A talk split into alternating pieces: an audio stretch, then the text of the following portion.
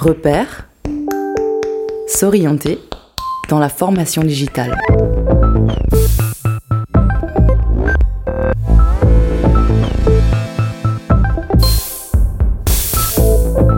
Repère.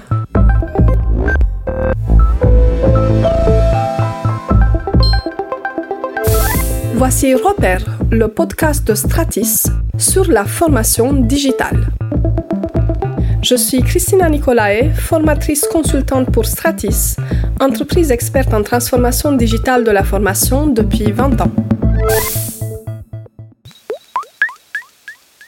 Dans cet épisode, nous allons aborder le sujet des neurosciences appliquées à la pédagogie, appelée communément la neuropédagogie, discipline apparue au fil du temps comme primordiale pour nous aider à améliorer les processus d'apprentissage en comprenant mieux le fonctionnement du cerveau.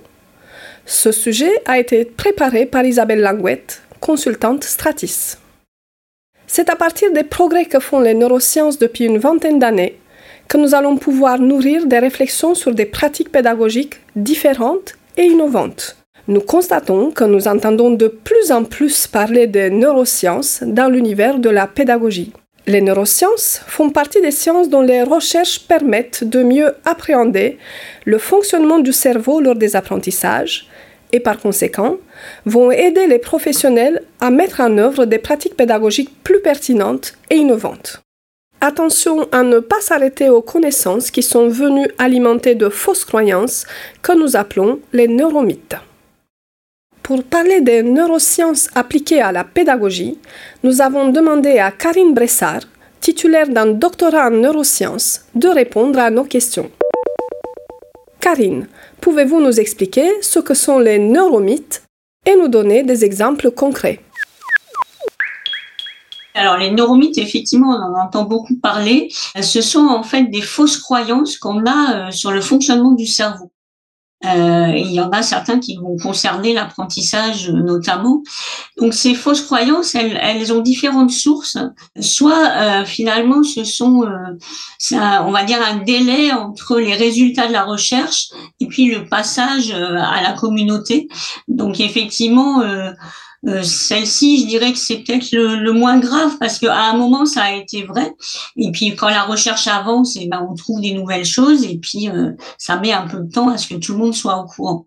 Après, on a un autre type de neuromythe où en fait, c'est la déformation de résultats scientifiques par des personnes qui visiblement n'ont pas bien compris ou alors détournent dans la, dans la direction qui les arrange des résultats scientifiques. Puis euh, la dernière source, c'est des personnes qui vont dire que ce qu'ils affirment euh, vient de la science, alors qu'il n'y a aucun résultat. Si vous faites une recherche euh, dans les dans les publications scientifiques, il n'y a aucune recherche euh, qui euh, montre euh, ce, ce qu'ils avancent. Donc ça, ça me paraît être vraiment le plus dangereux parce que dire que c'est de la science quand ça ne l'est pas, c'est un peu dangereux. Autant dire que c'est pragmatique et il y a des choses pragmatiques qui sont très bien, mais voilà, il faut être clair avec ce qu'on avance.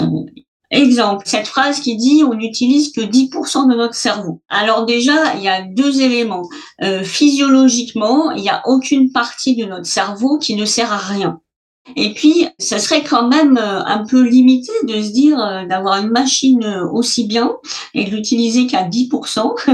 Alors, ça nous plaît de penser qu'on a un potentiel, mais en réalité, comment euh, mettre un pourcentage, sachant que le 100%, on n'a pas idée de ce que c'est. Ce qu'on peut faire évoluer, c'est euh, le neuromythe qui dit euh, que bah, le cerveau cesse de se modifier. Alors il y en a qui disent à 6 ans, à 9 ans, à, à 25 ans. Bref, on veut mettre une limite en fait au développement du cerveau.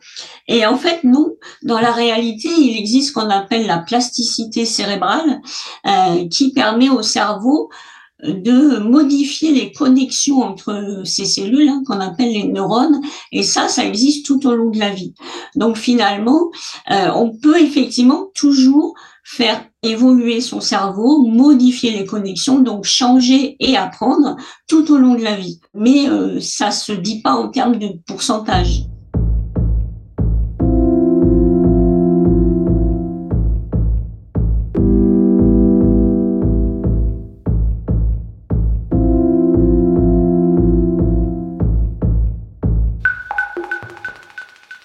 on transmet euh, des apprentissages, eh bien en fait, on, on essaie justement de faire bouger le cerveau, euh, de lui apprendre des nouvelles choses, de lui faire faire des nouvelles connexions.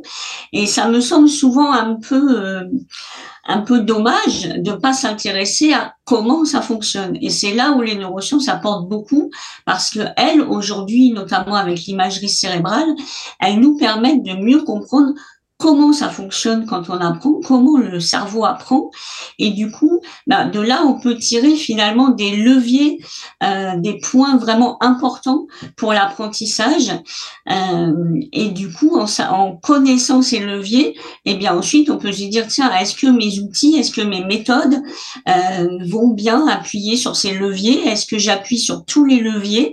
Par exemple, dans une journée de formation, est-ce que j'ai bien pris en compte tous les leviers? Il y en a un, euh, notamment le premier, euh, qui est très important, c'est les processus attentionnels, l'attention. Parce qu'effectivement, si l'attention n'est pas pleinement présente euh, lors de l'apprentissage, eh bien, on n'apprend pas.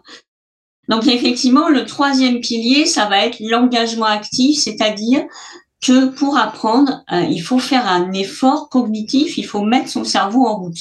On n'apprend pas comme ça, et ça c'est encore justement un neuromythe, euh, on n'apprend pas en mettant un enregistrement sous l'oreiller. Ça, ça marche pas. Il faut être actif et engagé dans ses apprentissages.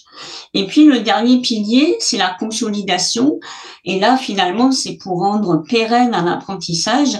Ça, c'est tout ce qui concerne les processus de mémorisation euh, et de la mémorisation pour qu'elle dure euh, à long terme.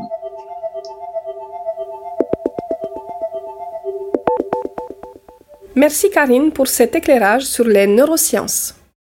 Nous pouvons en conclure que certaines de ces fausses croyances alimentent encore nos pratiques. C'est pourquoi il est préférable d'interroger de manière plus précise les neurosciences pour développer des pratiques pédagogiques plus percutantes. Et d'ailleurs, on arrive aujourd'hui à une modélisation de nouvelles pratiques pédagogiques qui favorisent les apprentissages. Un premier exemple, c'est de privilégier des microséquences, des séquences brèves visant un seul objectif pédagogique. Les neurosciences confirment également l'intérêt de l'erreur. Se tromper favorise les apprentissages profonds et durables. Également, il est primordial d'adopter un comportement de méfiance vis-à-vis de la littérature qui simplifie les résultats des recherches et nous met sur de fausses croyances dont on a du mal à se débarrasser ensuite. Pour aller plus loin, nous vous invitons à suivre Stanislas Dehaene et Philippe Lachaud, qui ont d'ailleurs rendu accessibles ces questions à travers leurs publications.